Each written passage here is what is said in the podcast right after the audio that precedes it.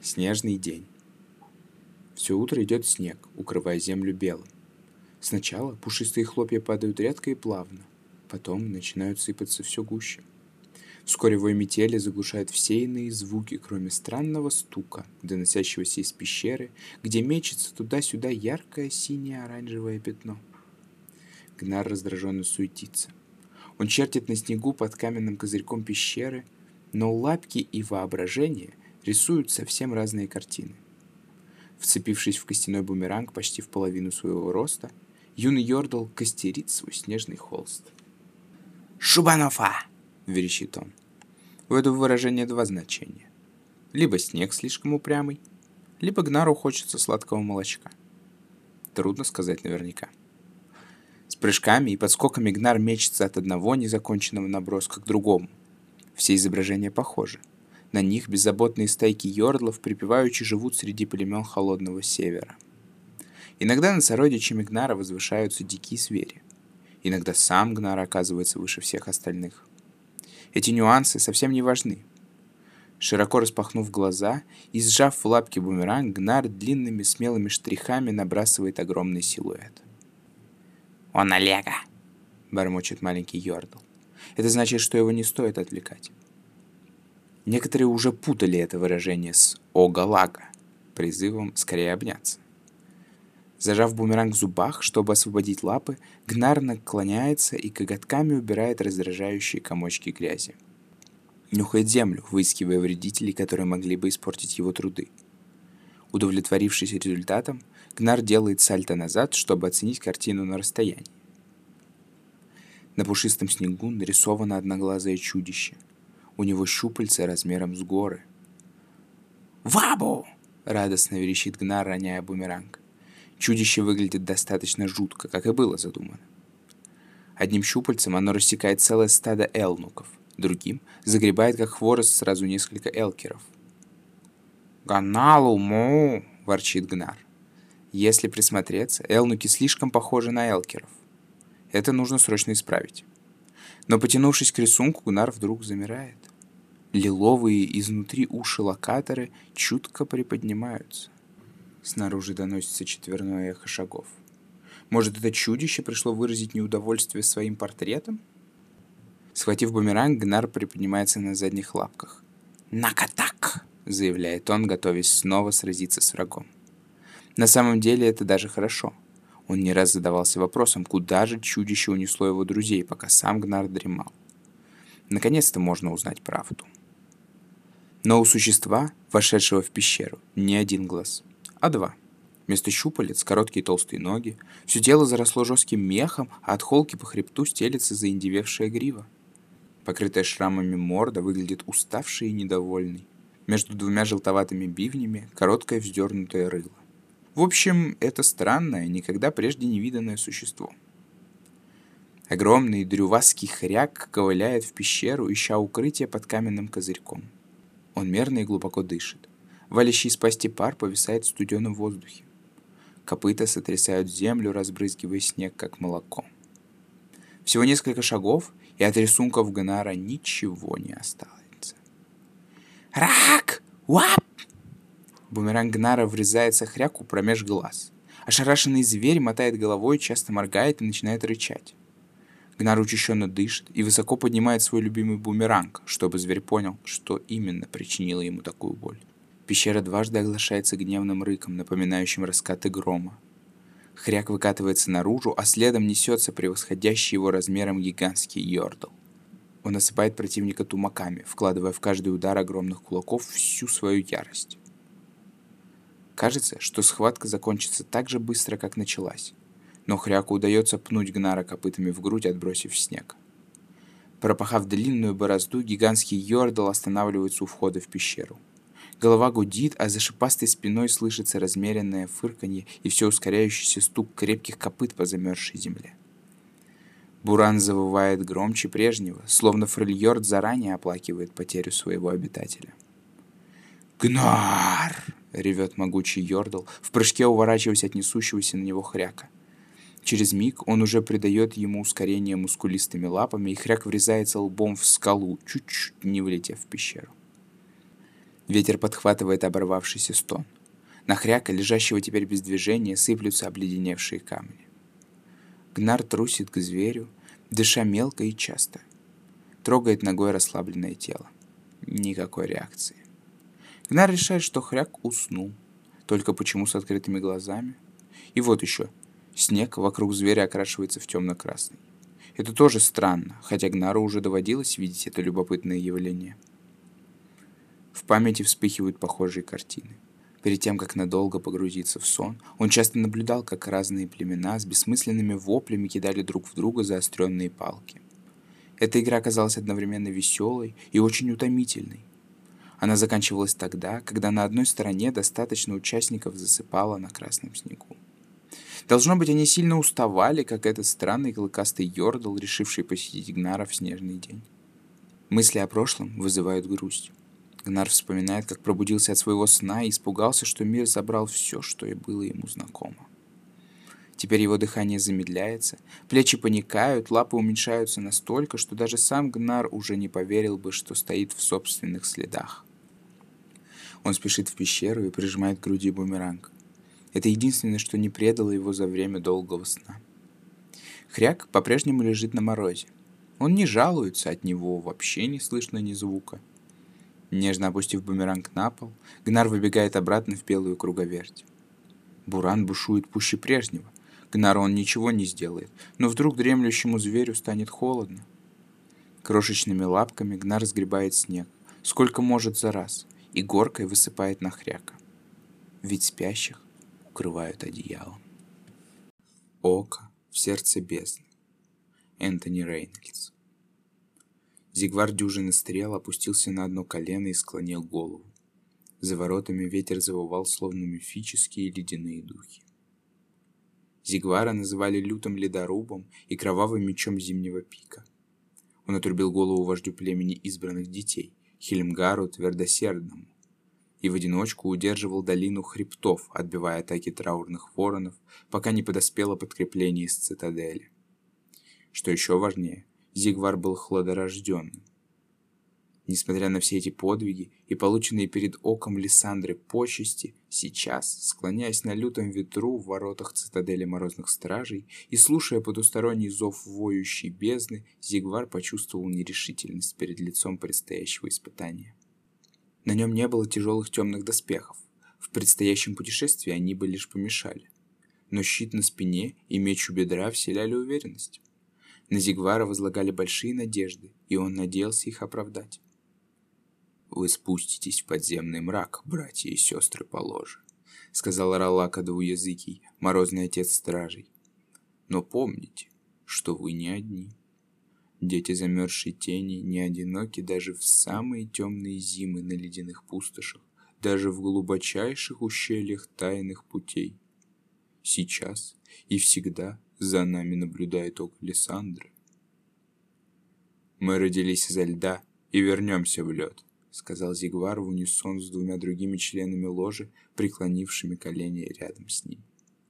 Слева был Алар Каменный Кулак, легенда Морозных Стражей. Он уже полжизни сражался в их рядах, когда Зигвар еще только родился. Кожа на его лице была изрезана глубокими морщинами и словно выдублена морозом, а бороду пробила седина. Но взгляд Алара оставался стальным, а тело поджарым, как у волка. На плечах он носил шкуру ледяного медведя, оставлявшую открытыми руки с выцветшими боевыми татуировками и дюжиной железных колец, каждый из которых Алар получил в ритуальном поединке. За спиной у него висел огромный молот, укрепленный истинным льдом. Этот молот звался Дитя Грома и был столь же легендарным, как его обладатель. Справа от Зигвара склонилась Хала Ледяная Душа. Если Алар был для Зигвара примером для подражания, то Хала внушала ему величайший трепет. Абсолютно бесстрашная и неколебимая в своей вере, она была беспощадной и смертельно опасной, как сама зима. Ее парные топоры на коротких рукоятях, кровавый клык и кровавый коготь висели на поясе, но без темной кольчуги и рогатого шлема Хала выглядела непривычно. Как и Зигвар с Аларом, на это задание она шла без доспехов. Виски у нее были выбриты, Светлые волосы заплетены в сложную косу, которая шла по центру головы, как гребень. Левый глаз закрывало бельмо, а три глубоких шрама на лице напоминали о том, как оно появилось. Зигвар слышал эту историю. Халли тогда пришлось отбиваться от целой стаи охотившихся урсинов. Она убила троих, а остальные разбежались. По крайней мере, так сказал Алар, и Зигвара ему верил. Если бы Халу в детстве не забрали морозные стражи, она непременно стала бы могучей ратной матерью одного из племен за стенами цитадели. Морозный жрец сделал шаг к Алару. «Око видит тебя», — произнес он нараспев. Зигвар едва расслышал, что пробормотал в ответ Алар. Так громко стучало его собственное сердце. А когда жрец приблизился, оно и вовсе ушло в пятки, как перед первым боем. «Подними глаза, морозный страж», — тихо сказал жрец. И Зигвар послушно запрокинул голову и посмотрел на старца. Лицо у того было высохшим, щеки запали, под глазами залегли глубокие тени. В нем не было доброты, но Зигвар на нее и не рассчитывал, ведь их вера была суровой и беспощадной. На шее Двуязыкова висел осколок священного темного льда. Еще один украшал его узловатый посох. Они вызывали благоговейный трепет и использовались для обрядов и лечения. Морозный жрец окунул палец в плошку с вонючими чернилами Кракена и нарисовал око на лбу Зигвара. «Око видит тебя», — сказал он. «И оно не мигает», — ответил Зигвар ритуальной фразой и снова склонил голову. Чернила въедались в кожу, но он терпел жгучую боль, как истинный хладорожденный. Сейчас он был рад. Жрец перешел к Халле, завершая ритуал. Затем трое хладорожденных поднялись на ноги. Алар был самым высоким и жилистым, а Зигвар – самым крепко сложенным. Халла была ниже его на полголовы, но оказалась выше из-за властной и уверенной манеры держаться. Затем морозные стражи повесили на плечи и пояса свою поклажу, ледорубы и мотки веревок. Зигвар обвел взглядом ряды морозных стражей, которые молча наблюдали за их отбытием. Ралака двуязыкий уже отвернулся. Свое дело он сделал. Другие морозные жрецы потянулись за ним, как вороны за боевым отрядом, и скоро исчезли в темной цитадели. «Пора», — сказала Хала ледяная душа. «Тьма зовет». Зигвар кивнул, и следом за Халой и Аларом повернулся спиной к остальным стражам и вышел через врата цитадели на мост, перекинутый над воющей бездной. Потусторонний вой, который доносил ветер, стал отчетливей. В лицо летела ледяная крошка, но хладорожденные не отворачивались. Они приветствовали ее. Лед был их союзником, лед был их правдой. Массивные ворота цитадели закрылись у них за спиной с оглушительным грохотом, но он затерялся в реве ураганного ветра. Зигвар сделал глубокий вдох. Им предстояло сойти в бездну. Сошествие совершалось ежегодно в день весеннего равноденствия. Для этой задачи выбиралось трое морозных стражей, всегда из ложи блюстителей, внутреннего круга послушников, охранявшего все спуски. Войти в эту тройку было огромной честью. Зигвар раздулся от гордости, когда протрубили рога глубин, и было объявлено его имя. В 19 зим он стал одним из самых юных морозных стражей, на которых когда-либо возлагалась эта священная обязанность. Сколько раз он рассматривал списки почета, тысячи и тысячи имен, высеченных на стенах ложи. С ними было связано одно из самых ранних его воспоминаний о жизни в цитадели. Он водил пальцами по этим спискам и мечтал о великих подвигах. Больше половины имен сопровождала простая руна, руна смерти. Ею отмечались погибшие при выполнении священного долга. Погружаться слишком глубоко было опасно даже для хладорожденных преклоняя колени перед высеченным из темного льда статуями Триады, Аваросы, Сирильды и Лиссандры. Он истово молил о том, чтобы однажды заслужить эту священную обязанность. Наконец его мольбы были услышаны. Он всю жизнь готовился к этой чести и не посрамит ложу блюстителей. Они переходили пропасть под молчаливым взором огромных статуй хранителей, отмечавших путь. Ветер хлестал их, завиваясь вокруг и беспрестанно воя. Мост называли по-разному. Землями правосудия и мостом убийств, цитадельным мостом и воющей аркой. Если у него и было название во времена триады, оно давно стерлось из людской памяти. Морозные стражи обычно звали его мостом печали, ведь здесь погибли тысячи хладорожденных. Мост был по-настоящему древним. Его якобы возвели старые боги, чьи времена давно миновали. Отдельные племена язычников все еще поклонялись этим божествам, но рано или поздно им придется принять истинную веру, добровольно или с мечом у горла. А если не примут, лед все равно заберет их. Местами каменная кладка обрушилась в непроглядную черноту. Как учили морозные жрецы, время не знает жалости к древней красоте. Все сущее растворяется в потоке веков. Со временем лед и ветер сравняют с землей даже самые высокие горы. Только вера вечна. Необычайное чувство благоговения охватило Зигвара, пока он шел по длинному мосту вместе с каменным кулаком и ледяной душой.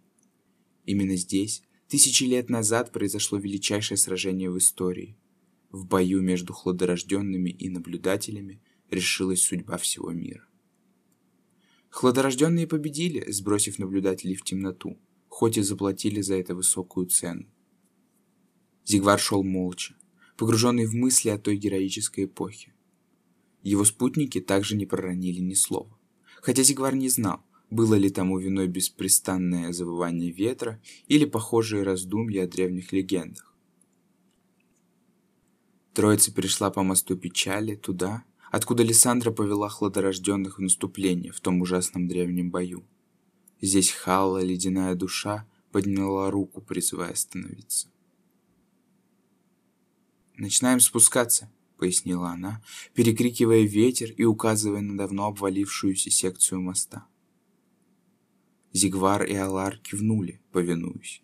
Хотя Алар был старше и опытнее, и его имя было вырезано на стене ложи девять раз, а Халы только трижды. Старые привычки брали свое. Кровь триады громче говорила во фрильорских женщинах. «Я пойду первый», — продолжала Хала. «Каменный кулак будет якорем в центре. Дюжина стрел — замыкающий». Они взяли два мотка веревки и карабинами прикрепили ее к поясам. Одна веревка связала Халу с Аларом, другая — Алара с Зигваром. Затем все трое подтянули ремни, закреплявшие шины на ботинках, и взяли по два ледоруба, продев руки в кожаные петли на рукоятях. Хала сделала несколько взмахов руками, разогревая мышцы и описывая круги ледорубами. Затем она спрыгнула с моста на ледяной пласт, выступавший из стены разлома тремя метрами ниже. Зигвар и Алар дождались, когда она закрепится, вонзив в этот пласт ледоруба, и прыгнули следом. «Мы воля богини!» той, что ходит среди нас», — сказала Хала. «Не посрамите ее, сыны зимы». С этими словами она перевалилась через край утеса, глубоко вонзая в него ледорубы и шипы на носках ботинок. Спуск начался. Алар с ухмылкой посмотрел на Зигвара. Глаза его дико блестели. «Ты вернешься новым хладорожденным. Воющая бездна тебя изменит. Конечно, если ты вообще вернешься. И подмигнув Зигвару, Алар тоже скользнул за край и скрылся из виду. «Я не один», — напомнил он себе. «Око видит меня». Ритуальные чернила все еще жгли кожу на лбу, напоминая о том, что Лиссандра всегда рядом. Промедлив еще мгновение, он тоже начал спускаться в невообразимые глубины. Они продвигались быстро. Хала ледяная душа задавала безжалостный темп, хотя и не рисковала без необходимости. Спускались по одному. Сначала Хала, потом Алар, затем Зигвар. Каждый раз соединяющие их веревки разматывались почти на всю длину. У них всегда был надежный якорь на случай падения, а краткие моменты отдыха позволяли продолжать спуск без долгих привалов. Не только мост печали пересекал расщелину. Таких мостов было несколько десятков, но в любой момент пути можно было увидеть лишь несколько – Расстояние, туман и темнота саваном окутывали все вокруг. Никто давно не пользовался этими переходами, за исключением самого верхнего. Мириады ведущих к мостам тоннелей и врат были замурованы снежными лавинами или руками самих морозных стражей, которые стремились ограничить количество входов в свою цитадель. Между мостами было не меньше сотни метров, и при спуске на глубину они попадались все реже. От некоторых остались только полуразрушенные опоры, торчащие из ледяных стен. Было темно, но это была не всепоглощающая темнота середины зимы, скорее приглушенный сумеречный полусвет. От самого льда как будто исходило едва заметное потустороннее свечение, которое рассеивалось в густеющем тумане, так что в факелах не было необходимости. Порывы воющего ураганного ветра, будто призрачные руки, все еще пытались сбросить с трудом цеплявшихся за лед стражей на дно ущелья. Следить за течением времени стало трудно. Часы сливались в сплошной однообразный поток. Спуск, ожидание. Спуск, ожидание. На спуске Зигвар нашел удобный ритм и выполнял одни и те же действия, почти не задумываясь. Поглубже вонзить ледорубы, зацепиться шипами, вытащить ледорубы. Ожидая, пока Хала и Алар спустятся ниже его, он бормотал мантры истины, которые помогали сосредоточиться. Не протився объятиям холода, ибо в них истина. Будь единым целым со льдом, и понимание придет само. Все ниже и ниже.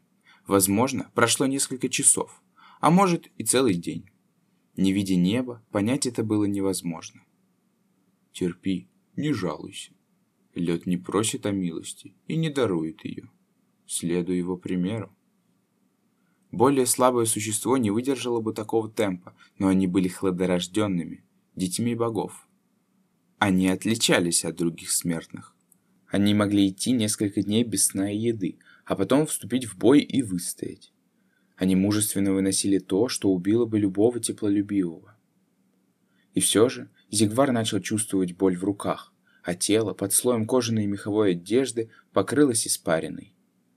И когда лед под ним просел, он отреагировал слишком медленно – он выбросил вперед руку с ледорубом, но тот вонзился неглубоко и лишь отколол от стены кусок. И Зигвар упал. Не бойся боли и не старайся избежать ее. Боль — благословение, без нее нет и жизни. Перевернувшись в воздухе, Зигвар снова попытался остановить падение и со всей силы вонзил ледоруб в стену, но не смог на нем удержаться, и потерял бы его вовсе, если бы не ременная петля на запястье. А когда придет смерть, не страшись ее. Зигвар пролетел около десяти метров, мимо Алара, чьи суровые глаза распахнулись от изумления. Все мы вышли изо льда, и в лед мы вернемся. «Держись!» — прокричал Алар, крепче хватаясь за льдорубы и сгибая колени в ожидании рывка. Зигвар увидел, как Хала беззвучно выругалась, поняв, что он летит прямо на нее. Она действовала быстро и уверенно, глубоко вонзила ледорубы и сдвинулась, чтобы Зигвар не сбросил ее со стены. Его резко и сильно встряхнуло. Эта веревка размоталась до конца и прервала падение. Зигвар врезался в ледяную стену с такой силой, что из груди вышибло дыхание. Каменный кулак взревел, приняв на себя его вес, и изо всех сил вцепился в лед. Мышцы у него были словно стальные. Зигвар быстро опомнился и вонзил в стену ледорубы и шипованные ботинки. Затем он осмелился посмотреть на Халу ледяная душа. Она ответила пронзительным и немигающим взором. Один глаз белый, другой голубой. В этом взгляде Зигвар прочел молчаливое осуждение. «На мосту теней сделаем привал», Наконец решила она и продолжила спускаться в сумеречный туман. Зигвар был зол на себя. Щеки у него горели, несмотря на холод. В свой черед, минуя Зигвара на спуске, Алар широко улыбнулся в своей обычной манере. «Дюжина стрел. Тяжелый ты, зараза», — сказал он. «Чуть не утянул нас за собой». «Лед просел», — робко ответил Зигвар. Я буду осторожнее. Давай-давай, а то могу и веревку перерезать. Зигвар посмотрел на старого воина, не зная, что и думать. На своем веку каменный кулак трижды спускался в бездну и каждый раз оказывался единственным выжившим. Неужели именно поэтому? На мосту теней все трое сняли с рук ледорубы, освободились от поклажи и отцепили от поясов веревки. Мост получил свое название за то, что даже в середине лета, когда солнце не опускалось за горизонт, лучи его сюда не проникали. Алар с показным кряхтением опустился на каменные плиты и прислонился спиной к низким перилам. Хала отошла в сторонку, сняла со шнурка на шее крошечную черную фигурку Лиссандры и поставила ее на землю. Затем воительница преклонила колени, взывая к ней. Зигвар застыл столбом, не зная, стоит ли ему тоже помолиться. Но Алар жестом пригласил его сесть рядом. Старый воин, его точного возраста Зигвар не знал, но не сомневался, что Алару давно перевалило за 60. Достал маленькую кожаную фляжку. Немного отпив, он удовлетворенно вздохнул и протянул флягу Сигвару. Тот благодарно кивнул и сделал большой глоток. «Слезы богов», — пояснил Алар. «По эту сторону острых гор ничего лучше не сыщешь». Жидкость обожгла глотку, из глаз брызнули слезы, которые тут же застыли на щеках.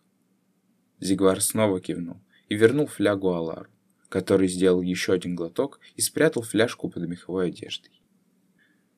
Брать с собой воду было бесполезно. Она превратилась бы в лед, едва они вышли бы за ворота цитадели. Конечно, они могли продержаться и так, но крепкий напиток пролился в горло желанной влагой. Покрытые татуировками руки Алара оставались голыми. Зигвар покачал головой, плотнее закутываясь в меха. «И как ты не мерзнешь, старик?» «Будет гораздо холоднее, мой мальчик», — Алар коварно усмехнулся. Это просто летний ветерок по сравнению с тем, что нас ждет. Зигвар не понял, шутит ли старик. Он подтянул к себе свои вещи и достал небольшую полоску соленого мяса, завернутого в промасленную кожу. Первый замерзший кусочек он протянул Алару, а затем отломил второй для себя. Пришлось растапливать его во рту, иначе есть было бы невозможно. Мясо было жестким, жилистым и трудно жевалось, но сейчас показалось потрясающим деликатесом. Низкий пропет, к которому Зигвар привалился спиной, по примеру Алара, защищал от самых лютых порывов воющего ветра. И молодой воин был этому несказанно рад. Ветер продолжал стонать над их головами. По мосту пробегали снежно-ледяные вихри. Некоторые верили, что эти завывания на самом деле стоны тысяч хладорожденных, погибших в последней грандиозной битве героической эпохи. Случилось это давно — но души героев навсегда остались заперты в ущелье. «Жуткий звук, правда?» — спросил Алар. «Рано или поздно начинает действовать на нервы». Внизу также завывает. Алар покачал головой. «Если бы. Нет, на самом деле тихо, как в могиле. Все же лучше, чем это. Я бы тоже так подумал, но нет. Тишина гораздо хуже. Она там тяжелая. Давит словно длинная кольчуга. Пусть уж лучше ветер воет. Хала закончила молитву и села рядом с Аларом. Она сделала большой глоток из его фляги и вытерла губы тыльной стороной перчатки. «У тебя всегда лучшее пойло, каменный кулак». Алар фыркнул. «Это все мое обаяние». «Я в этом очень сильно сомневаюсь». С каменным лицом ответила Хала, отчего Алар снова прыснул. Зигвар наклонился, робко протягивая Хале ломтик мяса. Юношу все еще мучил стыд за свое падение. Хала посмотрела на угощение так, что Зигвар успел испугаться отказа, но все-таки приняла его и кивком поблагодарила. «Как ты заслужил свое имя, дюжина стрел?» — полюбопытствовала она, жуя мясо. «На нас напали», я был еще молокососом, сопровождал обоз с провизией для цитадели. На ледяной пустоши мы попали в засаду. Это были воины из племени костяных воронов. Мы не увидели их из-за метели. Хала, понимающе проворчала. Опасные противники. Головорезы. Зигвар кивнул. В стычке я получил несколько стрел, но продолжал сражаться. Каменный кулак даровал мне это имя после того, как последние костяные вороны бежали, бросив на льду мертвых и умирающих. «Не выйдет из тебя сказителя», — сказал Алар. «Ты слишком скромный. Где же драма?» «Уж куда ему до тебя, старик?» — отозвалась Хала. «В твоих историях с каждым разом все меньше правдоподобия». «Я рассказывал тебе про медведя?» — спросил Алар и подмигнул Зигвару. «Не вздумай!» — Хала погрозила старому стражу пальцем. «Я больше не желаю слушать эту байку». «Ладно, в другой раз», — смиренно пожал плечами Алар. В общем, костяные вороны утыкали парня дюжиной стрел. «Сколько тебе тогда было? Четырнадцать?» Он уже тогда был крупным. Не таким исполином, как сейчас. Но все равно не маленьким. Четыре стрелы он принял на щит, Две попали в ногу, третья в руку, еще две воткнулись в грудь, одна в плечо, несколько в спину, но он продолжал сражаться, воя, как раненый Элнук, и сразил трех костяных воронов, пока еще одна стрела не заставила его выронить меч. Но и это его не остановило. Он выдернул стрелу из собственного тела и заколол ею еще двух костяных воронов. Просто умора, Настоящий хладорожденный. Сирильда бы им гордилась. «Бесстрашная мать!» Тут же окликнулась Хала, сжимая бледный талисман Сирильды, висевший у нее на шее рядом с фигурками Аваросы и Лиссандры. «Бесстрашная мать!» — подхватил Зигвар. Он опустил взгляд, а щеки его горели от похвалы Алара. «Умора, говоришь? У тебя странное чувство юмора, каменный кулак». Хала поднялась на ноги. «Пора». Выдвигаемся. Прости, что я сорвался, сказал Зигвар, тоже вставая и готовясь к следующему этапу спуска. Клянусь, что больше не подведу. Если ты сорвешься, на то воля триады, ответила Хала. А если утянешь нас за собой, значит, такова наша судьба. Клясться бесполезно. Хала прошла мимо, выбирая удобное место для продолжения спуска. Алар широко улыбнулся и с силой хлопнул Зигвара по плечу. «Не переживай, сынок. Даже лучшие из нас совершают ошибки. Если это самое страшное, что случится за весь спуск, мы будем на коленях благодарить триаду». И снова они лезли вниз и вниз, под завывание обжигающего ледяного ветра. Он появился из тумана, словно призрак. Только что внизу ничего не было, и вдруг он предстал во всей красе. Мост потерян. Издалека казалось, будто его оплели жадные черные сорняки или колючий кустарник. Конечно, это было невозможно. Воздух, поднимавшийся с дна ущелья, был настолько холодным, что убивал все живое. Нет, эта поросль не имела ничего общего с растительностью. Она была полной противоположностью жизни. Зигвару стало не по себе, и он проглотил образовавшийся в горле ком. Легенды и рассказы, которые он слышал от уже спустившихся сюда членов ложи, не смогли подготовить его к этому зрелищу. Зигвар спрыгнул с трехметровой высоты и приземлился на согнутые ноги. Мышцы горели от напряжения, а пальцы скрючились от того, как крепко он зажимал рукояти ледорубов. Несмотря на усталость, он пораженно разглядывал мост, едва смея дышать. «Ничего не трогай», — предупредила Хала. А если я все-таки что-нибудь потрогаю? Такова воля триады? Усмехнулся Алар. Зигвар не решился улыбнуться в ответ. Качая головой, Хала повернулась к ним спиной. «Отдышитесь! Это последний мост. Дальше остановок не будет. Следующий отрезок самый длинный. Да хранит нас триада!» Сбросив тяжелую поклажу, Зигвар дошел до середины моста и осмотрелся с ужасом и изумлением. Здесь ветер не так свирепствовал, а лишь шипел среди странных наростов, охвативших мост, подобно каменным решеткам. Зигвар с трудом верил своим глазам. От одного вида этой конструкции ему делалось тошно. Выглядело это так, будто расплавленная лава текла по мосту и застыла гигантскими арками, похожими на вулканический камень. Конечно, Зигвар знал историю. Много лет назад, но уже после эпохи Триады, то, что было заперто внизу, попыталось вырваться. Здесь морозные стражи дали отпор тьме и погибли в бою. Каждая смерть питала то, что живет внизу. Оно поглощало тела павших и бесконтрольно росло. Такова была его сущность. Тысячелетиями оно могло дремать и казаться безжизненным, но одной единственной капли крови было достаточно, чтобы пробудить его для новых жестокостей. Отвратительные арки и спекшиеся бесформенные обломки, которые сейчас рассматривал Зигвар, на самом деле указывали направление роста того, что живет внизу. Оно скачками двигалось от стража к стражу, поглощая их. А из поглощенной плоти рождалось нечто другое. Что-то давило на разум Зигвара, едва не сводя с ума. Это что-то исходило снизу. Юноша помассировал виски костяшками пальцев, пытаясь прогнать это чувство. Его внезапно пронзило давно забытое воспоминание. Так стая летучих мышей бросается в лицо незадачливому исследователю пещер. Он вспомнил свое детство за пределами цитадели Морозных Стражей.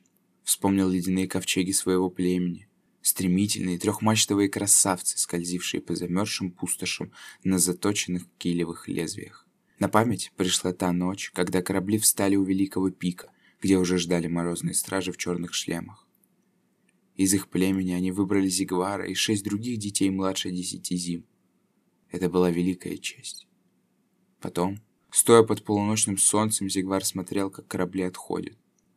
Больше он никогда не видел свою семью. Его отвезли в цитадель, где он прошел отбор и подвергся суровым испытаниям. Детей из его племени стало пятеро. Потом четверо, пока Зигвар наконец не остался один. К тому времени он почти забыл о своих родных. Он обрел новую семью, новую веру.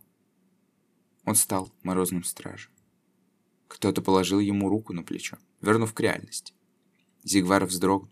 Оказалось, что он сидит, привалившись спиной к статуе древнего стража. Хотя Зигвар не помнил, как здесь оказался. Над ним склонился Алар. «Не спать!» — велел старый воитель. «Тут снятся дурные сны, дурные воспоминания. Зигвар поднялся на ноги. Он уже много лет не думал о родном племени. Последние нити видения ускользнули, оставив лишь глубокое чувство тревоги. «Пора!» — объявила Хала. Начался последний этап спуска. Под ними не было ничего, кроме безумия, холода, тьмы и ужаса. То, что живет внизу, терпеливо выжидало, как и много тысячелетий назад. Чем глубже, тем темнее становился лед.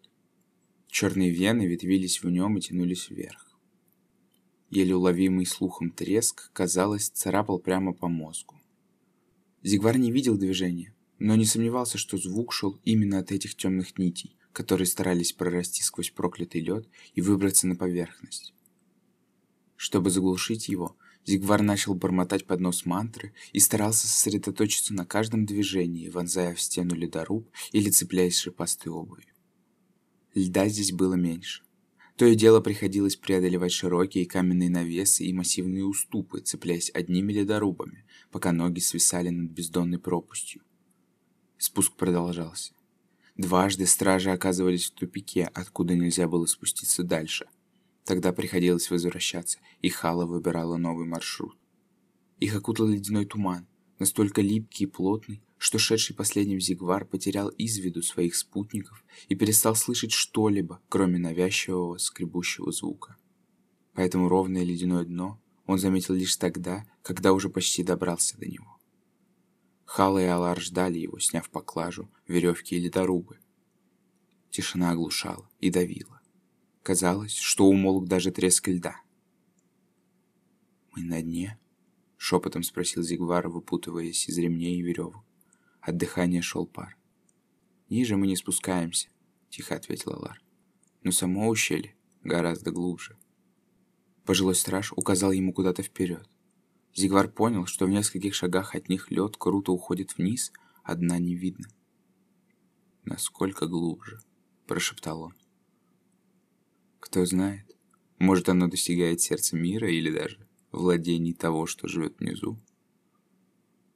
Зигвар попробовал лед шипом ботинка. Мы могли промахнуться. Тридцать шагов в сторону и спускались бы вечно. Ледяная душа не направила бы нас на ложный путь. Алар положил ладонь на спину Зигвара, подталкивая назад, к Хале. «Все это истинный лед?» – прошептал Зигвар, замерев от благоговения. «Да», – кивнула Хала. «Сюда добираются лишь избранные. Око действительно видит тебя, дюжины стрел. Видит нас всех. Это благословение». В верованиях морозных стражей истинный лед почитался как священный дар триады. Наполненный мощью древней стихии, он был тверже железа и не плавился в самом жарком горниле. Оружие даже с малой частицей истинного льда, как дитя грома, молот Алара, или парные топоры Халы, кровавый клык и кровавый коготь, считалось священным. Владеть им было огромной честью. Навык изготовления такого оружия был давно утрачен, а оставшиеся образцы стали реликвиями, наследием хладорожденных героев древности. Зигвар мечтал тоже однажды удостоиться такой великой чести, но сейчас ему вполне хватало верного полуторного меча, выкованного в землях далеко за пределами ледяных пустошей. Что ни говори, это был славный клинок, и хозяина он еще ни разу не подводил. «Хвала Триаде, мы почти у цели», — сказала Хала. «Вперед!» И они побежали по дну ущелья. Хала впереди, а Лара Зигвар за ней. Такой холод Зигвар чувствовал впервые, хотя всю жизнь прожил на бесплодных ледяных пустошах. Мороз пробирал до костей через несколько слоев кожаной и меховой одежды, а дышать было больно. Лицо покрылось тонкой коркой льда, и Зигвар ломал ее, когда моргал. Борода Лара обледенела и могла бы отломиться от удара. Ботинки с хрустом примерзали ко льду, и каждый шаг давался мучительно тяжело. Лишь хладорожденный мог выжить в таких условиях но Зигвар не знал, насколько его хватит. Час? Два? Вряд ли он продержится дольше. Хала вела их вперед. Остановиться значило умереть. В конце они достигли места, где стены ущелья почти смыкались, так что пришлось пробираться по очереди. Хала пошла первой. Алар знаком велел Зигвару следовать за ней. «Не засматривайся на него», — предупредил Алар. «Ничего хорошего ты там не увидишь». «А «О чем ты?» — не понял Зигвар. Алар лишь покачал головой и не стал ничего пояснять. Зигвар протиснулся в узкий ход, размышляя над словами старика. Расщелина была узкой, а Зигвар значительно крупнее Халы. Обжигающий истинный лед сжал его со всех сторон. Стужа была такой, что Зигвару казалось, ударь его кто-нибудь молотком и разобьются все кости. Наперекор холоду он шаг за шагом двигался вперед, пока не миновал узкое место. Ход вывел в просторную округлую пещеру. Лед под ногами стал чище, скорее прозрачным, чем мутным. В центре пещеры он был абсолютно гладким, словно черное зеркало. Там же стояли кольцом огромные неровные глыбы истинного льда. Они были похожи на колонны, отчего вся пещера напоминала капище забытых богов. Всего столбов было девять, и Зигвар вдруг понял значение этого числа. «Зал девяти», — благоговейно произнес он. Конечно, он знал о девяти, о титанических оковах, которые сдерживали то, что живет внизу. Легенды гласили о том, что они были творениями древней магии. По одной из версий, их и вовсе создали Йети, но Зигвар давно вырос из детских сказок. Зато теперь он знал, что пришел к цели. «Держимся с краю, в круг не заходим», — скомандовал Хала, когда Аллар вышел из ущелья позади них. «К центру льда не приближаться, вниз не смотреть». Зигвар знал, что объясняет она для него, и кивнул. «Нужно проверить каждый столб. Я начну с этого», — Хала кивнул на ближайшую глыбу, — «и пойду вправо. Каменный кулак, начинай отсюда и иди влево. Мальчик с тобой». В любой другой ситуации Зигвар возмутился бы, если бы его назвали мальчиком и поручили кому-то за ним присматривать. Ему случалось среди зимы отражать набеги троллей берсерков, и он не чувствовал ничего, кроме дикой радости. Но сейчас он был благодарен Хале за то, что она оставила его с Аларом. В воздухе висело напряжение, какое бывает между вспышкой молнии и громовым раскатом. Они направились к ближайшим глыбам. Зигвар заставлял себя смотреть вверх. Быть может, когда-то потолок пещеры был целым, но теперь в нем зияла дыра, как будто давным-давно сверху сбросили нечто массивное. Зигвар не смел опустить взгляд, но все равно не мог не замечать темную тень подо льдом.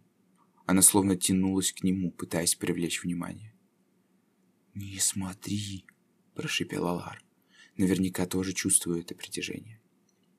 Хала дошла до первого столпа и начала медленно обходить его кругом, тщательно осматривая. Алар и Зигвар остановились у второго. «Что мы ищем?» – тихо спросил Зигвар, усилием воли заставляя себя отводить взгляд от центра. «Любые изменения», — ответил Алар.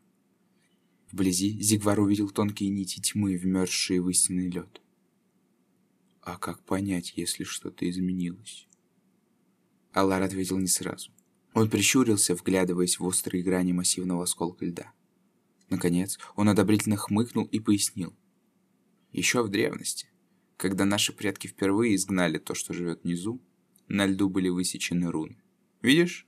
Зигвар подошел на шаг ближе и смог разглядеть несколько строк, вырезанных на поверхности столпа мелким руническим шрифтом. Что это значит?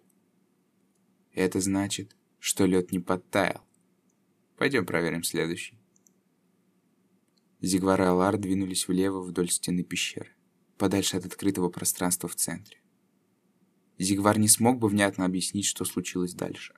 Он помнил, как шел за Аларом к следующему столпу, стараясь не отставать, Помнил, как давление в голове стало расти, и как уголком глаза он заметил движение. Тяжелая тишина давила на него. И все вокруг стало размытым, будто внезапно наплывший туман приглушил все чувства. В следующий миг он уже стоял в центре ледяного зеркала и смотрел вниз. А на него смотрел огромный немигающий глаз. Самая сущность Зигвара отпрянула в ужасе, беззвучно крича, но он не смог отвести взгляд полностью во власти этого недремлющего ока. Их разделял слой льда толщиной в три человеческих роста, но этого было явно недостаточно. Очертания гиганта виднелись лишь смутно, но Зигвару показалось, что огромное око обрамляли темные конечности щупальца. Даже гигантские левиафаны, скользящие в толще вод под плавучими льдинами, не смогли сравниться с этим исполином. Ничто живое такого размера просто не могло существовать. А оно явно было живым.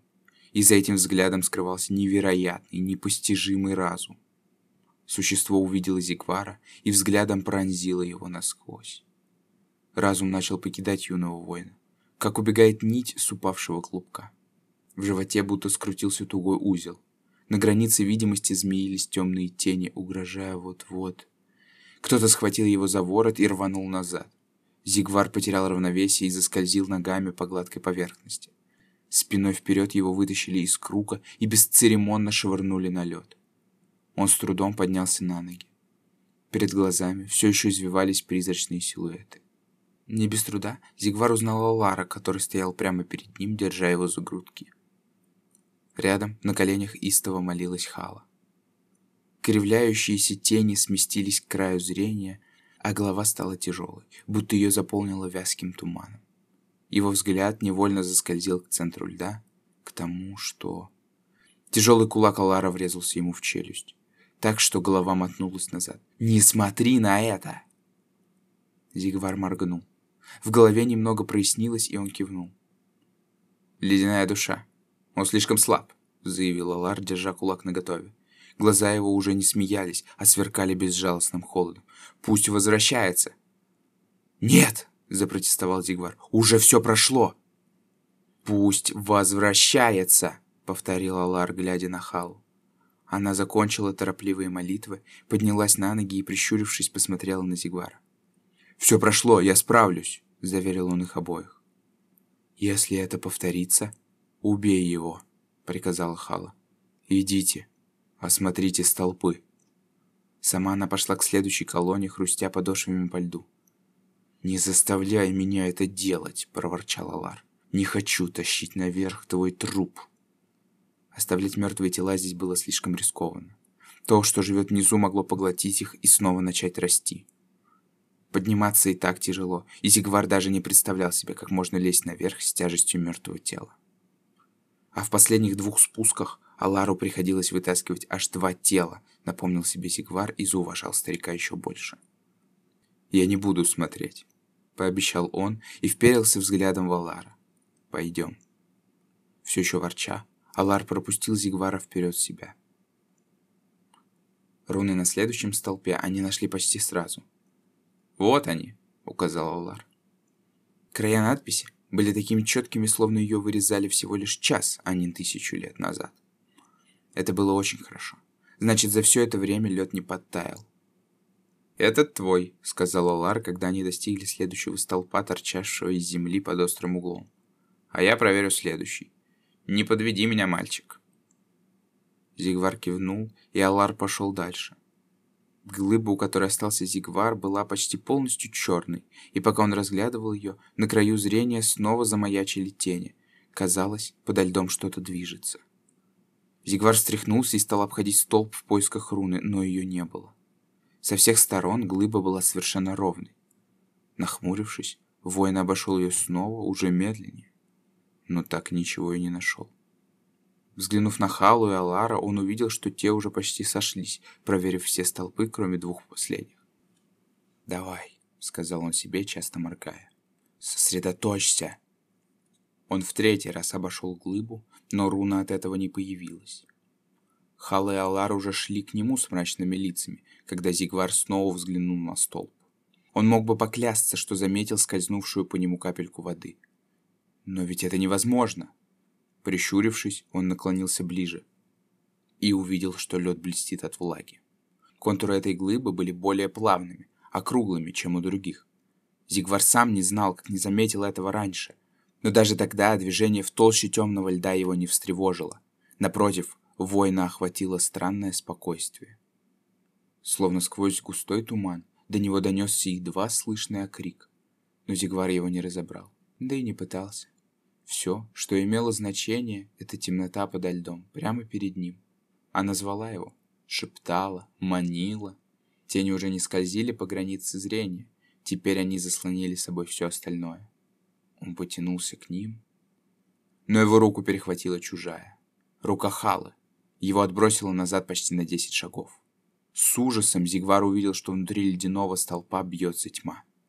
Она пыталась вырваться наружу, разбить свою темницу пыталась добраться до него. Хала стояла с закрытыми глазами, вытянув одну руку туда, где лед был готов расколоться под натиском тьмы, а в другой стискивая талисман Лиссандры. Когда Хала хрипло выкрикнула слова священного заклинания, ее вытянутая рука засияла холодным светом, и на столпе стала нарастать свежая корка льда. Но этого было мало, ведь заклинание Халы призвало не истинный лед, уже давно не осталось никого, кто умел бы его создавать. По поверхности глыбы расползлась паутина трещин, а тьма удвоила натиск. Глаза Халы были закрыты, и она не могла этого видеть. Азигвар вскочил на ноги и выхватил меч, но был слишком далеко. И вдруг Алар оказался рядом с Халой, обеими руками сжимая дитя грома. Когда тьма пробила лед и молниеносно рванулась к ней, Алар оттолкнул воительницу в сторону. Боевой молот с оглушительным треском раздробил щупальца тьмы, но из бреши в столпе мгновенно вырвалось еще три. «Каменный кулак!» — взревел Зигвар и кинулся вперед, уже понимая, что не успеет. Никто из них не успеет. Алар отшатнулся, молотом сметая одно из щупалец, но остановить два других ему уже не удалось. Они яростно впились в тело Алара. Одно в левое плечо, другое в шею. По телу каменного кулака прошла судорога. Призрачные щупальца, змеясь, проникли в плоть, и под бледной кожей вздулись почерневшие вены. Старый воин рухнул на колени. Зигвар рванулся к нему, но Хала его оттащила. «Нет!» — крикнула она. «Оно поглотит тебя!» Собрав последние силы, Алар метнул дитя грома в их сторону, и молот заскользил по льду. «Бегите!» — выдохнул он. «Предупредите людей» в цитадели. «Бери молот!» — крикнула Хала Зигвару. «Мы не можем бросить...» «Поздно! Его уже не вернуть!» В бессильном ужасе Зигвар наблюдал, как Алара поглощала тьма. Морозный страж сотрясался. Его кожа приобрела ужасающий черно-лиловый оттенок, точно покрылась синяками. Уже больше дюжины щупалец тянулось к нему из тьмы, таившейся во льду. «Бери молот, дюжина стрел!» — повторила Хала.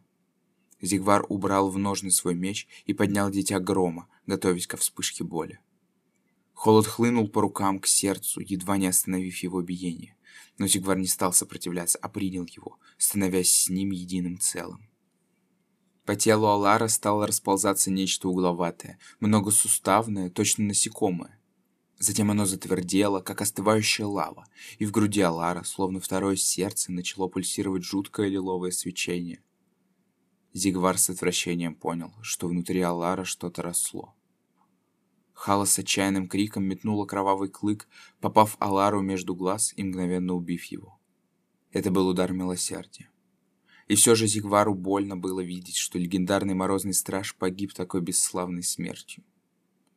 От того места, куда вонзился кровавый клык, по телу Алара немедленно разошелся лед, покрывая сначала голову, затем грудь и руки. Казалось, сила истинного льда остановила тьму. Щупальца сделались медлительными и вялыми, а пурпурный свет начал угасать.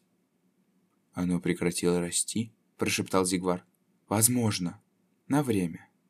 «А твой топор?» «Пусть останется тут», — быстро ответила Хала. «Если будет на то воля триады, он сможет удержать то, что живет внизу. Но я не знаю, надолго ли. Надо уходить, немедленно». Зигвар не стал спорить. Он начал двигаться к выходу вдоль стены, но Хала остановила его. «Нет времени!» — рыкнула она. «Бежим через круг! Скорее!» Зигвар застыл на месте, не решаясь ступить на открытое пространство, но Хала уже бежала и он осторожно сделал первый шаг. Стараясь не смотреть под ноги, он пошел сперва медленно, а затем все быстрее.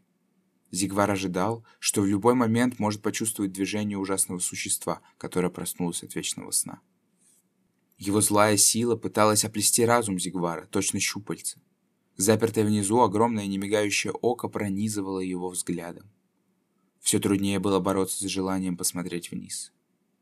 Зигвар крепче вцепился в дитя грома, сжав зубы от накатившего холода. Стараясь не сводить взгляда с Халы, он начал бормотать мантры. «Не избегай боли, ведь боль — это жизнь, а ее отсутствие — смерть. Цени ее прикосновение и встречай с радостью». Даже споткнувшись, он не осмелился посмотреть под ноги. Каждый шаг давался с трудом, будто он шел сквозь пургу. Зигвар чувствовал на себе взгляд ока, манящего, шепчущего и чтобы заглушить этот шепот, он хрипел мантры все громче. Наконец он вышел из круга. Чудовищная тяжесть отхлынула, и он начал жадно хватать ртом воздух. Хала, дожидавшаяся Зигвара, подтолкнула его к узкому ходу, через который они пришли. Прежде чем скользнуть туда, Зигвар оглянулся. Действительно ли он увидел зловещее свечение в замерзшем теле Алара? Он не успел вглядеться внимательнее. Хала подтолкнул его вперед. «Давай, давай!» Теперь им было не до осторожности. Зигвар протискивался сквозь расщелину, обдирая руки о лед и не обращая внимания на боль. Выбравшись, два стража побежали через ущелье туда, где не так давно заканчивали спуск. «Надо предупредить цитадель», — выдыхала Хала на бегу. «Девять не устояли.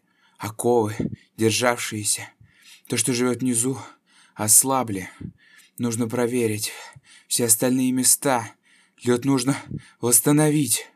Тяжело дыша, они подбежали к оставленному у ледяной стены снаряжению. «Мы не останемся, чтобы дать бой?» — удивился Зигвар. «Наблюдатель проснется, только когда падут все столпы», — ответила Хала. «Более слабых тварей должен сдержать кровавый клык». «А если нет?» «Тогда мы их убьем», — сказала Хала. «Но в цитадели должны узнать о случившемся. Хотя бы один из нас должен вернуться. Бросай все, что затруднит подъем. Зигвар неохотно снял щит и прислонил его к ледяной стене. Рядом он положил свой меч в ножнах, и Хала помогла ему закрепить на спине дитя грома. Они связались одной веревкой, взяли ледорубы и начали долгое восхождение. Все это время Зигвар чувствовал, как огромное око подо льдом смотрит вверх. Тело, когда-то принадлежавшее Алару каменный кулак, лопнуло с мокрым треском. Наружу вылезло нечто бледное, покрытое дымящейся слизью. Шатаясь, оно встало на суставчатые конечности, которые заканчивались когтями-кинжалами. Длинный хвост яростно мел по льду. Голова была усажена шипами и костяными наростами. На месте сердца пульсировал пурпурный свет. Секции пористого, еще гибкого внешнего скелета сомкнулись вокруг этого сгустка света и начали отвердевать. Сначала существо было болезненно бледным. Но быстро твердеющая шкура одновременно темнела, словно цвет проявлялся на воздухе. Слепленные веки резко раскрылись, и создание обвело ледяной мир двенадцатью крошечными лиловыми огоньками, собранными по четыре. Оно подняло голову и огласило мир пронзительным криком новорожденного. Хала и Зигвар услышали этот нечеловеческий вопль на половине пути к мосту потерь. В тумане крик расселся, так что невозможно было понять, как близко и в какой стороне находился его источник. «Лезь быстрее!» Только и сказала Хала, и оба они удвоили усилия, жертвуя осторожностью ради скорости. Лед крошился под торопливыми ударами их ледорубов, шипы на обуви оставляли глубокие борозды. Зигвар то и дело смотрел вниз, ожидая, что в любой момент из глубин может вырваться нечто неведомое и ужасное. И когда в тумане над головой проступили очертания моста потерь, так и случилось. «Ледяная душа», — прошипел он, и его спутница глянула вниз. «Живее!» — крикнула она, сощурившись. Стражи стали карабкаться еще отчаянней, зная, что будут беззащитны, если существо нагонит их до того, как они доберутся до моста. Зигвар бросил взгляд вниз, пытаясь понять, что же их преследует. Невиданная тварь проворно ползла вверх, извиваясь и с невероятной скоростью перебирая многочисленными заостренными ногами. Она щелкала челюстями, испуская крики, напоминавшие скрежет железа. Скопления маленьких глаз горели безумным светом. Хала первой вскарабкалась на мост и помогла подняться Зигвару, крепкой и уверенной рукой вытянув его наверх. Пока он вставал на ноги, она успела развязать веревку и взять в одну руку кровавый клык. В другой руке она сжимала ледоруб. Он не мог заменить кровавый коготь, но это было лучше, чем ничего. Зигвар бросил ледорубы и начал отвязывать дитя грома. Но Хала его остановила. «Нет, лезь наверх!» «Я буду сражаться вместе», — попытался спорить он, но Хала взглядом заставила его замолчать. «Ты будешь лезть наверх, дюжина стрел», — сказала она, направив на него кровавый клык. «Это приказ. Но...» «Это приказ! Поднимайся! Предупреди цитадель!» «Но из нас двоих это я должен...» «Уходи!» — рыкнула Хала с такой яростью, что Зигвар попятился. «Уходи, дюжина стрел!» — сказала она уже мягче. «Если будет на то милость триады, я скоро тебя догоню!» С большой неохотой Зигвар поднял ледорубы и продолжил восхождение. А Хала преклонила колени в молитве, закрыв глаза. Зигвар успел подняться метров на десять, когда преследовавшая их тварь выкарабкалась на мост. Она подняла голову, нашла взглядом Зигвара и бросилась в погоню. «Эй ты, урод!» — крикнула Хала. «Иди ко мне! Я раздавлю тебя во имя Триады!» Зигвар мог лишь беспомощно наблюдать, как тварь переключила внимание на Халу и прыгнула на нее с невероятной скоростью. Хала сделала перекат, и острые когти вспороли воздух над самой ее головой. Вскочив на ноги, воительница глубоко вонзила кровавый клык в бок твари. На мост пролились дымящиеся внутренности, и существо издало ужасный крик. Следующий удар Хала нанесла ледорубом, но он отскочил от твердого панциря. Воительница проворно отступила, не давая твари достать ее в прыжке, и ударила еще дважды, отрубив ей одну ногу и нанеся серьезный удар по голове но существо было невообразимо быстрым. Когда Хала замахнулась топором для нового удара, тварь бросилась на нее и вонзила ногу лезвия ей в предплечье. Шипя от боли, воительница выронила кровавый клык. Она отчаянно молотила по панцирю ледорубом, но смогла лишь выбить твари несколько глаз. Мерзкий коготь все еще протыкал руку Халы. Пути к спасению не было. Взревев, Зигвар вырвал ледорубы из стены и оттолкнулся. Пролетев 10 метров, он приземлился на согнутые ноги совсем рядом с Халой. От такой жесткой посадки у него вышибло воздух из груди, и он прокатился по треснувшим от удара промерзшим каменным плитам. Но он уже сжимал в руках дитя грома, и тварь переключила внимание на него. Она попыталась выдернуть коготь из руки Халы, но воительница сама вцепилась твари в ногу, не давая вырваться. «Бей, дюжина стрел!» Челюсти твари распахнулись, обнажая ряды острых зубов и клыков. Она протестующе завопила, когда Зигвар обрушил на нее дитя грома. Это был смертельный удар. С оглушительным грохотом и волной холодного воздуха молот размозжил твари череп и отшвырнул ее далеко в сторону. Она ударилась о перила моста и попыталась подняться, но зашаталась, как пьяная. Пурпурный свет у нее внутри мигнул. Дигвар с ревом бросился на уродину, не давая ей оправиться. Она зашипела, но уже не смогла отразить следующую атаку. На этот раз дитя грома врезался ей в грудь, сокрушив внешний скелет, защитную клетку вокруг светящегося сердца. Тварь рухнула с моста, бешено размахивая конечностями. И свет у нее внутри мигнул и затух. Она бесследно исчезла в тумане, будто ее и не было. «Ты поступил опрометчиво», — сказала Хала. Она полулежала на мосту, раненая рука висела плетью. Кожа неестественно побледнела, а глаза казались запавшими. «Может быть».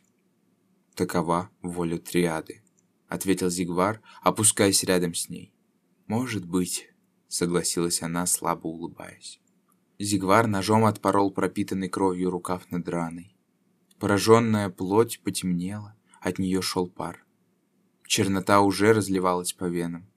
Зигвар и Хала понимали, что произойдет, если дать ей распространиться. «Возьми кровавый клык», — белела Хала недрогнувшим голосом и указала себе на грудь. «Пей без промаха». Зигвар поднял кровавый клык, взвешивая его в руке. От рукоятки по предплечью растекался холод, но Зигвар не обращал на это внимания. «Оно еще не ушло дальше руки», — сказал он. «Может быть...» Хала посмотрела на него ясным взглядом без тени страха, а потом кивнула. «Сделай это». Трое суток Зигвар поднимался по ледяной стене. Трое суток он чувствовал, как жуткое око наблюдает за ним из глубин. В этом взгляде был лютый голод, который терзал Зигвара, разъедая его волю. Но юный воин упорно карабкался вверх. «Терпи, не жалуйся», Лед не просит о милости и не дарует ее. Следуй его примеру. И хотя голод древнего существа был буквально осязаем, само оно оставалось бесстрастным. Зигвар не чувствовал ни ненависти, ни гнева, ни обиды на судьбу. Существо было безучастным, равнодушным, непостижимым и терпеливым. В некотором смысле это и было самым ужасным. И оно было не единственным. Зигвар не знал, сколько наблюдателей заточено на дне воющей бездны, но, карабкаясь по стене ущелья, он чувствовал, как к нему обращаются все новые и новые взгляды. Наконец он выбрался из бездонной расщелины на мост печали. Только там Зигвар наконец смог укрыться от их взоров. Хала ледяная душа была привязана ремнями к его спине. Ее глаза были закрыты, и дышала она прерывисто, но все же была жива. Левой руки у нее не было. Но не было и крови. Истинный лед кровавого клыка прижег рану. Совершить без того трудный подъем с халой за спиной было невероятно тяжело. Но Зигвар не жаловался, он исполнял свой долг. Остановившись лишь на несколько секунд, чтобы перевести дух, Зигвар поспешил по мосту к цитадели. Ему казалось, что он возвращается после многолетнего отсутствия. Бушевала ледяная буря. На расстоянии нескольких шагов уже ничего не было видно. Когда впереди замаячили стены цитадели, Зигвар сквозь пургу различил силуэт встречающего. Морозный отец стражей Ралака Двуязыкий стоял, тяжело опираясь на жреческий посох. Зигвар как будто заново увидел черное навершие этого посоха и осколок льда на шее жреца. Теперь он знал, откуда они взялись и от взгляда на них становилось не по себе. «Немногим из твоих собратьев довелось увидеть обитающую внизу тьму», — сказал старик. «Теперь ты лучше понимаешь нашу веру, но тебе все еще многому предстоит научиться». Зигвар смиренно кивнул. Двуязыкий перевел взгляд на Халу, которая без сознания висела за спиной Зигвара, а затем всмотрелся в бушующую пургу за спиной молодого воина. «Что с каменным кулаком?» — спросил он. Зигвар молча покачал головой. Он был слишком изможден, чтобы говорить. Жрец приложил пальцы к лбу, отдавая дань памяти павшего. «Мы родились изо льда и вернемся в лед». «Он тает», — наконец выдавил Зигвар. «Один из девяти. Что-то выбралось наружу. Наблюдатели пробуждаются». Выдохнул жрец, распахнув глаза не то в ужасе, не то осознавая величие происходящего. Зигвар кивнул, тяжело дыша. Его невероятные силы почти закончились. «Наша почтенная госпожа, повелительница льда и мрака, должна об этом узнать», — сказал жрец. Массивные врата цитадели с рокотом отворились, маня Зигвара внутрь. «Идем, хладорожденный. Мы должны быть во всеоружии». Вестник бури. Энтони Рейнольдс и Райла Хейде. «Валхир!» Бог-медведь встрепенулся во сне, но не открыл глаз. Это было древнее имя. Никто не звал его так уже... Сколько столетий? Должно быть, эхо прошлого донеслось до него во сне. Фыркнув, он глубже зарылся в толщу снега, продолжая многовековую дрему. «Валхир, услышь! Твоим именем и этой кровью я взываю к тебе!» Глаза полубога распахнулись. Зов прозвучал на другом краю северных просторов, но полубог услышал его, как если бы ему крикнули на ухо. С глухим рычанием великий медведь поднялся на ноги. С огромного туловища скатилась лавина снега, от которой дрогнула земля. Он встряхнулся и повернул голову из стороны в сторону, принюхиваясь. До его ноздрей донесся волнующий запах кровавой жертвы. Где-то далеко из камней выложили его руну — ему принесли жертву. Обряды верующих наполнили его силой. «Валхир, мы взываем к твоей ярости. Даруй нам свою мощь. Каждая смерть — это жертва тебе». От предвкушения битвы, крови и преклонения сердце Валхира забилось в одном ритме с барабанами войны, стук которых он различал через весь снежный простор. Он слышал топот ног, лязг коленков, стоны умирающих. Все это манило его, манило в том облике, который он носил. Валибер встал на задние лапы и зарычал, подняв морду к небу. Рык прокатился по ледяной тундре, затронув каждую живую душу во Фрильорде. На расстоянии в сотни миль, там, где солнце никогда не восходит, Странник духов проснулся, крича и царапая лицо страшными когтями, в которые превратились его пальцы. В другой стороне, за полем плавающих льдин, стая снежнозубых волков взвыла в ответ на призыв полубога. Племя, рассеявшееся вокруг далекого костра, вдруг умолкло. Сердца людей трепетали. Друзья обменялись враждебными взглядами. Все предвещало. Прольется кровь. Валибер опустился на четыре лапы и ринулся вперед, взрывая когтями вечную мерзлоту. Он бежал так, что ветер свистел в его шкуре. Он разбрасывал лапами заснеженные валуны и вырывал с корнем деревья. Когда он остановился, чтобы принюхаться, за спиной уже остались сотни миль. Он был почти у цели. Небо потемнело от грозовых туч его ярости.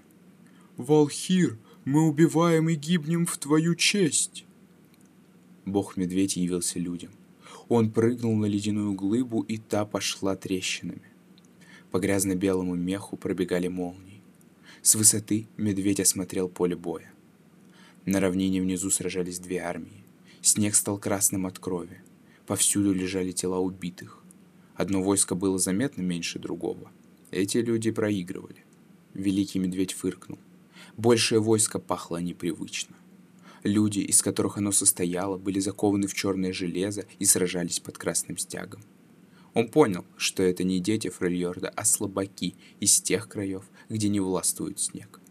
Валибер раскалился и зарычал. Сверкнула молния. С оглушительным грохотом она ударила в самую гущу сражающихся, поразив бойцов обеих армий. Во все стороны полетели обожженные трупы. «Валхир! Валхир!» Ярость застилала Валиберу глаза – но он нашел взглядом ту, что звала его по имени. Смертная женщина в меховой одежде подняла на него глаза. На ее забрызганном кровью лице расцвела победная улыбка. В знак приветствия она воздела к небу пару окровавленных топоров. Многие сражающихся замерли на месте с благоговением и страхом, взирая на полубога. Но внимание Валибира было приковано к женщине. Именно ее сердце призвало бурю. «Валхир!» — снова вскричала она, потрясая оружием. Мы отнимаем жизни в твою честь!» В последний раз, почтив его жестом, женщина с удвоенными силами бросилась в бой. Валибир устремил взгляд на тех, с кем она сражалась, на чужаков, на врагов. С ревом он ринулся на них. «Волкоуфера!» — взревел он, и его боевой клич сотряс небеса. Он врезался во вражеский строй, подобно живому тарану, разбрасывая в стороны хрупких людишек. Захрустели кости, брызнула кровь, раздались крики. Все закончилось мгновенно. Перед лицом неукротимой ярости бога-медведя решимость врага испарилась. Люди струсили и побежали. Отступление быстро превратилось в бойню. Фрильорцы, которых наполнила дикая ярость Валибира, кинулись на недругов, как волки, и с улюлюканьем погнали их по снегу. Валибир удовлетворенно наблюдал за резней. Из пасти капала кровь. Призвавшая его женщина почтительно опустилась на колени и склонила голову. «О, великий Волхир!» — вскричала она. «Я ратная мать Раэта кровавая рука!» Своим вмешательством ты спас наше селение. Лишь теперь, когда боевой раж начал угасать, Валибир заметил неподалеку крестьянские дворы и каменные постройки. Глаза его сузились, он обернулся к колено преклоненной женщине. Он был в четверо выше ее, но как будто раздулся от нарастающего недовольства. Его величественное тело было сплошь исчерчено старыми шрамами и свежими ранами. Все эти отметины он носил с гордостью. Длинные когти были покрыты кровью. Желание рвать и крушить не утихало. Нависая над ратной матерью, он зарычал. «Волцфак так сколч!» Женщина посмотрела на него недоуменно. Стало ясно, что древний язык давно позабыт. «Встань!» — пророкотал он на ее новом, исковерканном диалекте. Истинный воин не склонится ни перед кем. Затем его внимание привлекло нечто в долине. Валибир издал грозный утробный рык, не суливший ничего хорошего. Женщина, Раэта, мгновенно насторожилась и отошла на шаг. «Что это такое?» — взревел Валибир, и воздух затрещал от нарастающего гнева полубога. Женщина нервно оглянулась через плечо. «Дамба?» — неуверенно спросила она. Валибе расщерился, обнажая кровавые клыки. Это была его река, и она текла быстро и вольно, задолго до появления людей. Смертные осмелились перегородить ее, приструнить ее мощь. Кощунство. Валибир тяжелой поступью прошел мимо женщины, с каждым шагом ярясь все больше тому времени, как он достиг грубой постройки, воздух искрил от бушующей внутри злости. Ратная мать Раэта и несколько ее соплеменников следовали за Валибиром на безопасном расстоянии. Бог-медведь с плеском ворвался на мелководье ниже дамбы. Вода едва покрывала его лапы. Он рассердился еще больше. Река должна грохотать. Рыча, он разметал камни и освободил ей путь. Теперь она загремела, ринувшись вперед огромной клокочущей волной. Могучий поток вился вокруг Валибира. На равнине, куда он устремился, раздались крики. Бог-медведь удовлетворенно наблюдал, как поток сметает фрильордские дома, ломая балки и круша каменную кладку. Люди бежали, прижимая к груди детей. Вода целиком уничтожила поселение. Как только все признаки цивилизации исчезли, Валибер обратился к фрильорцам. Те были совершенно потрясены его деянием. «Теперь вы свободны!» Валибир чувствовал страх, но вместе с ним благоговение и почтение смертных. «Живите!» — приказал он. «Вернитесь к дикой природе. Ходите на охоту, убивайте, чтите древние традиции и вам воздастся. Ратная мать Раэта теперь расправила плечи и понимающе кивала. У нее был дух истинного воина. Бессмертное сердце Валибира чуяло, что большинство соплеменников пойдет за ней. Он кивнул ей и окинул взглядом горизонт. предстояло еще многое сделать.